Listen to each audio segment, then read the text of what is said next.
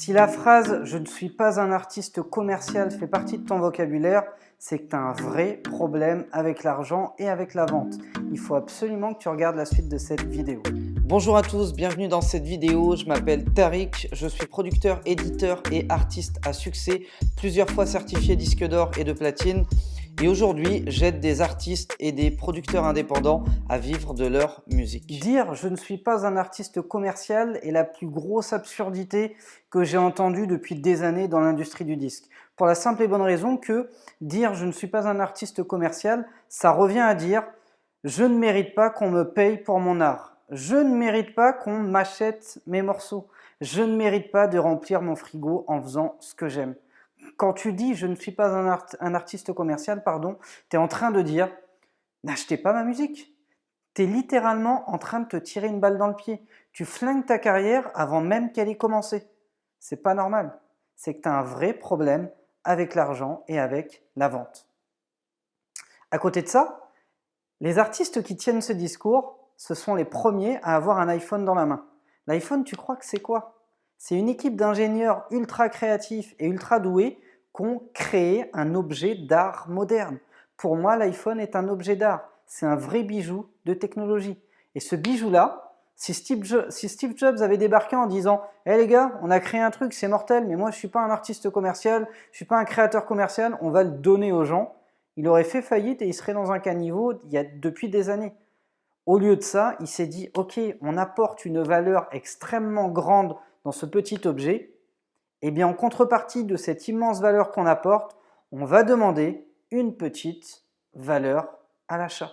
Donc qui a grossi au fil du temps, parce qu'aujourd'hui un iPhone ça vaut euh, un mois de, un mois de SMIC à peu près, mais le fait est que s'il avait eu la réflexion de se dire ça, il n'aurait jamais pu avoir les moyens d'aller au fond de sa recherche, de faire évoluer la science, de faire évoluer la technologie des, smart, des smartphones, chercher le mot, et euh, on n'aurait jamais des téléphones aussi perfectionnés que ce qu'on a aujourd'hui.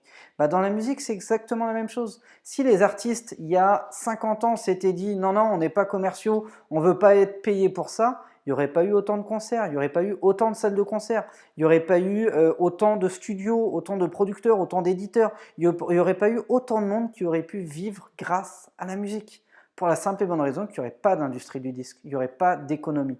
Donc un artiste qui dit « je ne suis pas un artiste commercial », c'est un artiste qui dit euh, la musique, faut pas la vendre, faut la donner, je suis un artiste de rue et euh, j'irai bosser à côté ».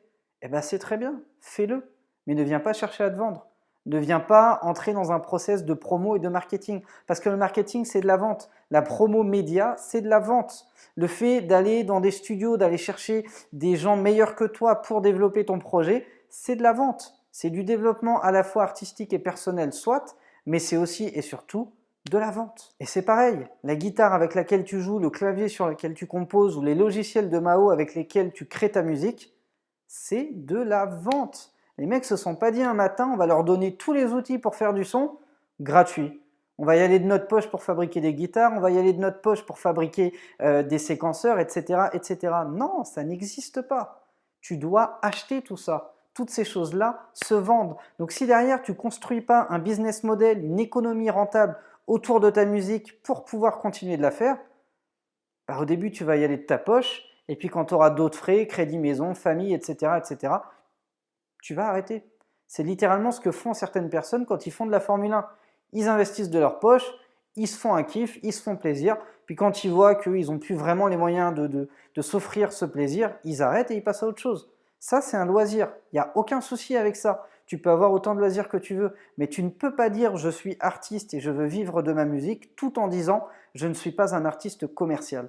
Là, tu es en train de raconter de la merde. Maintenant, la réponse à ce problème, elle est très simple. Vendre, c'est bien si tu le fais avec éthique. Vendre, c'est même génialissime si tu le fais avec éthique. Il y a des albums que j'ai achetés qui m'ont aidé à me sentir bien à des périodes de ma vie où je me sentais mal. Demande à des adolescents, certains, ça les sauve du suicide. Certains, ça les sauve de l'exclusion sociale. Pourquoi? Parce qu'ils s'identifient à ce qu'ils entendent des artistes qu'ils aiment.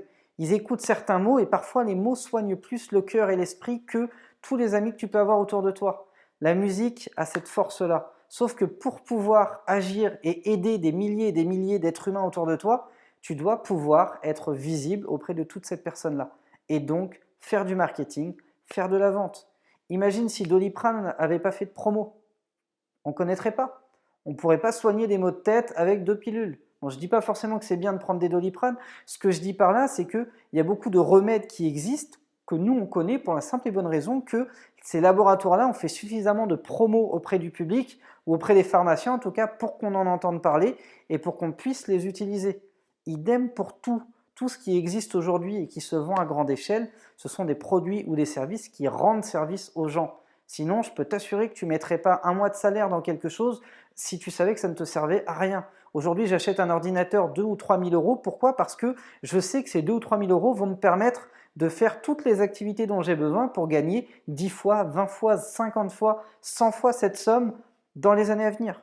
Donc à partir de là, c'est un investissement. Pour la musique, c'est exactement pareil. Les gens vont investir en toi. J'achète pas une place de concert pour donner de l'argent à Beyoncé, par exemple. J'achète une place de concert, pourquoi? Parce que je sais que ça va me divertir, ça va me mettre dans une bonne vibe, je vais me sentir bien et heureux, je vais partager des bons moments avec mon entourage en allant à ce concert. C'est précisément pour ça que je suis prêt à débourser 40 ou 50 euros dans une place de concert. C'est pour vivre un moment fort et agréable. Eh bien, le public fera la même chose pour toi. Seulement, si le public ne sait pas que tu existes, ça ne se passera pas.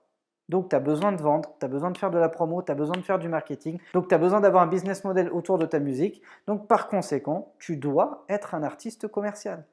C'est tout. Et pour revenir euh, à l'exemple du concert, je peux t'assurer que quand tu te défonces, que tu fais les choses bien, que tu balances du bon son, que tu as une présence sur scène, que tu te déchires et que tu vois des étoiles briller dans les yeux de centaines ou de milliers de fans devant toi, finalement, les 10, 20, 30 ou 50 euros qu'ils ont mis dans leur place de concert pour être là, c'est rien. C'est rien en comparaison du bonheur que tu leur as donné. Donc, cherche à te vendre c'est important. Si tu fais du bon son, si tu transmets un bon message, de bonne vibe, de bonne valeur, se vendre avec éthique, c'est une excellente chose. Merci d'avoir été attentif à cette vidéo. Si jamais ça vous a plu, lâchez-moi un gros like, repartagez-la à un maximum de monde autour de vous. Abonnez-vous à la chaîne Producteur à succès et continuez de faire du bon son. Ciao, ciao.